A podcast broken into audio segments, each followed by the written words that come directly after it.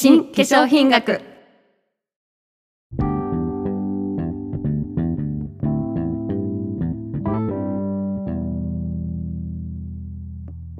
こんにちは江口まりです。三浦智子です。話題のコスメからマニアックな成分まで化粧品を広く深く楽しむ2人がお届けする美容ポッドキャスト新化粧品学。皮膚科学と化粧品学の力でコスメはどこまで進化する？この番組では一般社団法人日本化粧品協会の提供で皆さんの綺麗を後押しする美容コスメのあれこれをお届けしていきます。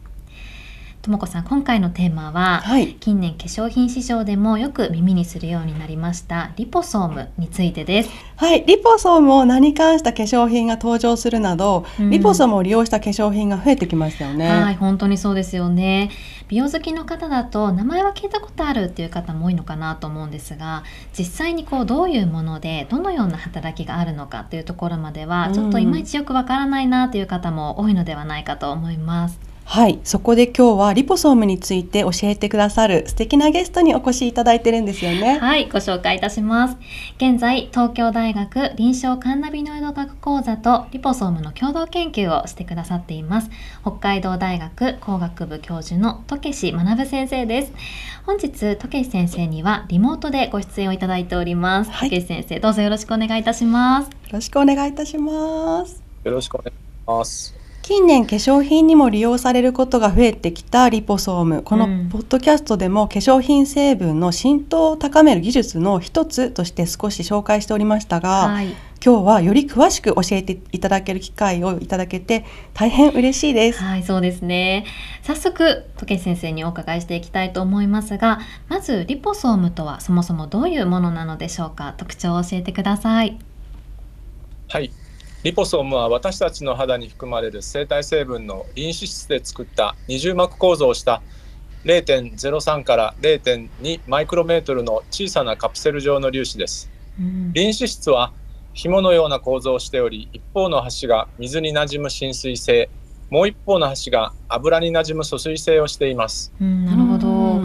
リン脂質の水にも油にもなじむという特徴は、はい、あの化粧品を作る際にね本来混じり合わない水と油を混ぜ合わせる乳化という工程にも使われてますよね。うんうん。私たちの肌の角層も水と油が交互に重なったラメラ構造を形成していますもんね、うん、浸水性と浸油性がセットになっている構造という時点で肌に馴染みやすいんだろうなと想像します、うん、そうですね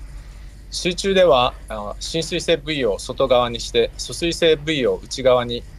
そこにもう一つの臨脂質が疎水性部位を向けて並ぶのでカプセルの内側は浸水性部位が内側に並んだ二重膜構造になります、はい、この二重膜構造が玉ねぎのように何層にも重なったリポソームは多重膜リポソームと呼ばれます。水油油水とこう層になった玉ねぎ構造なんですね、うんうんうん一層膜リポソームでも多重膜リポソームでも内部には水を含んでおりそれを内水層と言います。リポソームのこのような構造はとても有用でいろんな性質の物質をカプセル化することができます、うん、水に溶けやすい物質は内水層に水に溶けにくい物質は膜内部に封入することができます。水溶性成分と油溶性成分を同時にリポソームに封入できるというのはとても有用性が高いですよね。ねはい。内部に薬剤を封入したリポソームは体内で薬剤の優れたデリバリー技術として医薬品分野で活用されています。抗がん剤などを封入したリポソームが実用化されているんですよ。また新型コロナウイルスワクチンはメッセンジャー RNA という核酸を内部に封入した一種のリポソームなんです最近では化粧品分野でも美容成分を封入したリポソームを含んだ化粧水や美容液クリームなどが市販されています。はい、あの私はリポソームっていうものを化粧品を勉強する中で知ったんですがもともとはその医薬品の分野で薬剤のデリバリー技術として活用されてたものだったんですね。ね本当ですね新型コロナウイルスワクチンもリポソームの技術だったっていうのは驚きました。うん、初めて知りました。はいそうなんですよ。薬剤をリポソーム化するメリットは薬剤を届けたい部位にデリバリーするということにあります。例えば薬剤をそのまま血管に導入するとすぐに分解されてしまって、うん、細胞や組織など届けたい場所にデリバリーできなくなってしまいます。また水に溶けにくい薬剤難溶性薬剤は体内で吸収性が悪く薬剤としての効果がとても低くなってしまいます。これらはリポソーム化することで回避することができます。ね、これまでじゃあ私たちも知らない間にたくさんね恩恵を受けてきてたかもしれませんね。うんうんうん、ね本当ですね。化粧品の場合は美容成分をカプセル化することで皮膚の深部まで浸透させることができます。はい。さらにカプセル化することで美容成分は徐々に放出されるので長時間にわたりその効果を持続させることができます。うん届けたい場所に美容成分をデリバリーできるということですね。さらにリポソームそのものも水分油分を肌に補える物質として捉えると、美容成分として十分に訴求できますね。ねそう思います。先生このリポソームの機能というのは構造や大きさによって差が出てくるんでしょうか？そうですね届けたい場所にデリバリーするという機能はリポソームを構成するリン脂質の種類や化学構造が大きく影響します。またリポソームのサイズもデリバリー効率に大きく影響するんですよ。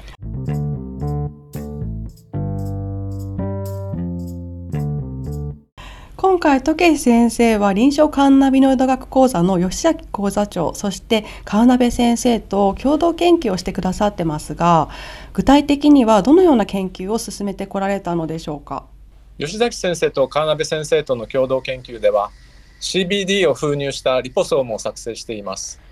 CBD についてはすでにこのポッドキャスト、新化粧品学でも紹介されていましたが、抗転換剤などの医薬品というだけでなく美容効果やリラックス効果があると言われています。え先生ポッドキャスト聞いてくださってるんですね。嬉しいです。ありがとうございます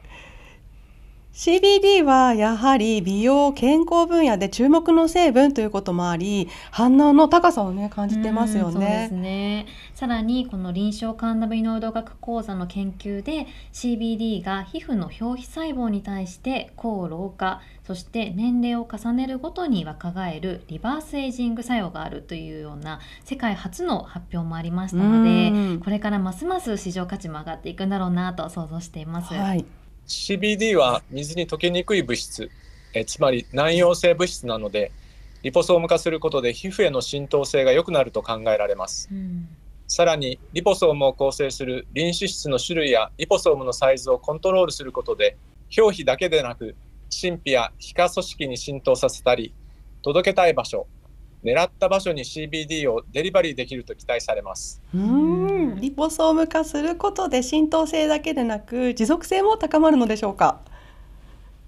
そうですね。リポソーム化することで長時間にわたり効果を持続させることも期待できます。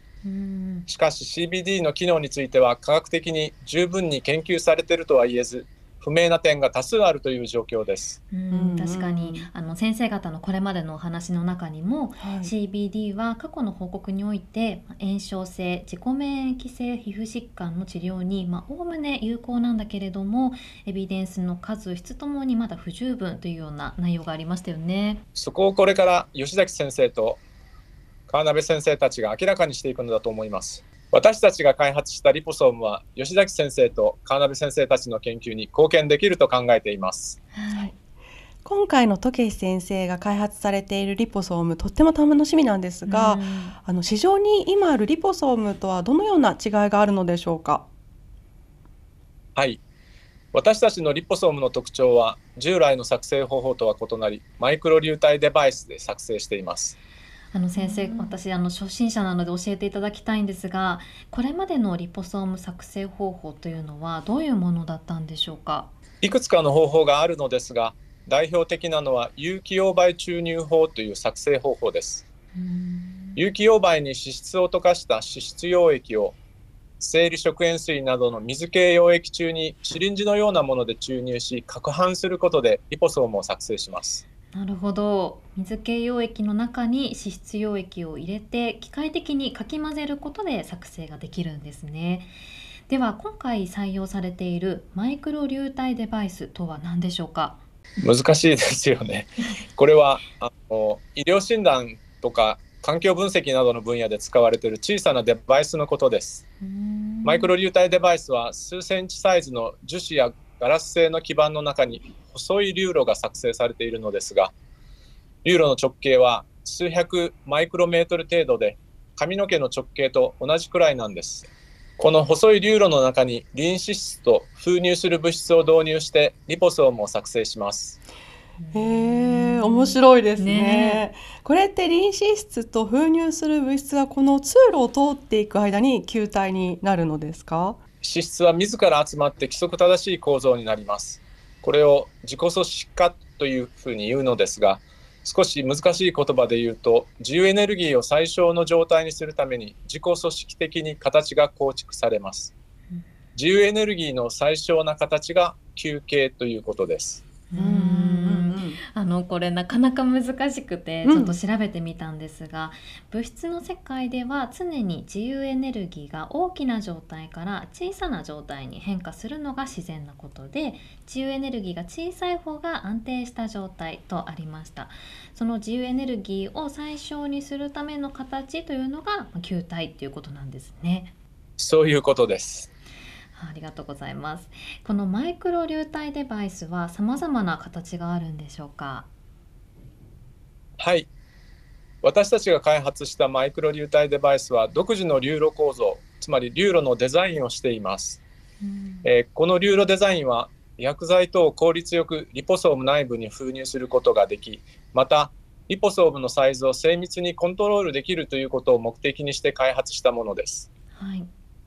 流路を流れる流体の挙動をコンピューターシミュレーションと実際の実験により検証し流路内部で形成されるリポソームの形成メカニズムに基づいて最適化したデザインになっています。すごくないですか、ね、これすごいですよね。もう唯一無二のデザインっていうことですよね。このデバイスではリポソームのサイズを0.01マイクロメートルの精度で変えて作成することができます。世界最高のサイズ制御性能を持っています。私たちはこれまでに核酸やさまざまな薬剤を封入したリポソームを作成してきました。今回はそれを CBD に応用しました。なるほど。私たちもあの時先生と今日こうしてお話をさせていただく前に、はい、今回のリポソーム研究のお話をね聞いていて、あの目的に応じた浸透度や定着を実現するこれまでにない本物のリポソームということであの非常にワクワクしていたんですが本当にこの精密な技術のもとに作られているんだなとお話を伺って改めて感じました。この一般消費者目線では化粧品市場でも耳にすることが増えたリポソームっていう名前だけでなんかいいものって捉えがちでしたが、うんうん、こうしてリポソームのこういうサイズとか製造方法生成方法とか見えない技術の差っていうのを知ると、うん。まだまだ市場の製品は見える化できてないなってね、うん、こんなハイスペックなリポソームがあるということを世の中にもっと広めたいなと強く感じました。はい思いました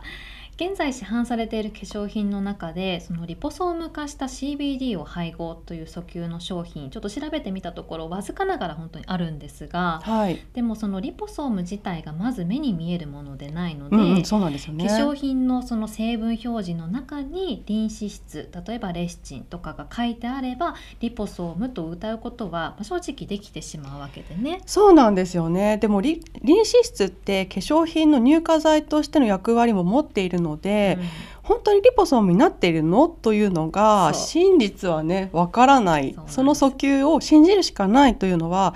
消費者にとっては不透明ですよね。市販のリポソーム製品が使えなくなっちゃうそうです。本当ですよね。本当に今後、ね、その時計先生が開発された CBD リポソームの配合製品をね使える日が来るの待ち遠しいですね。ね本当そうですよね。すごく楽しみです。最後になりますが時計先生今後のリポソーム研究で目指されているところ目標をぜひ教えてください現在私たちはリン脂質の種類を変えたりリポソームのサイズを変えた CBD が封入されたリポソームを作成し吉崎先生と川辺先生に提供しています、はい、このリポソームを使って吉崎先生と川辺先生が CBD の作用メカニズムを細胞レベルタンパク質レベルさらには遺伝子レベルで明らかにしていくのだと思います。リポソーム作成の観点からは届けたい場所にデリバリーするという機能と効果の持続性という機能を上げるということが重要です。より深部までという要求もあると思いますし表皮にだけあるいは神秘にだけデリバリーするであったり部位選択的なデリバリーや長時間にわたって効果を持続させるなどリポソームそのものの機能を上げる研究に取り組んでいく予定です。はい、ありがとうございます。今後 CBD の作用メカニズムがどんどん明らかになっていって化粧品や医薬品またサプリメントなどさまざまな製品を通して私たちの体の隅々まで CBD の効果が期待できるようになるかもしれませんよね。うん、ねそうですね。本当に私たちの美容健康に欠かせない存在になっていくんだろうなと期待しています。はい。そしてそれを支えてくれる次世代のリポソーム。本当に興味深いお話でした。今後のさらなる進化も楽しみにしております。時石先生本日はたくさんのお話をありがとうございました。ありがとうございました。ありがとうございましたでは皆様本日もお聴きいただきありがとうございました。このポッドキャスト新化粧品学は毎週月曜日に新しいエピソードが配信されます。番組を気に入ってくださった方はぜひフォローと拡散をお願いします。化粧品のこんな話が聞きたいというコメントや感想ご質問は概要欄に記載のあるメールフォームからどしどしお寄せください。お待ちしております。エビデンスをフェアな立場で。医学と科学に基づき発信。毎週月曜日は新化粧品学。また来週です。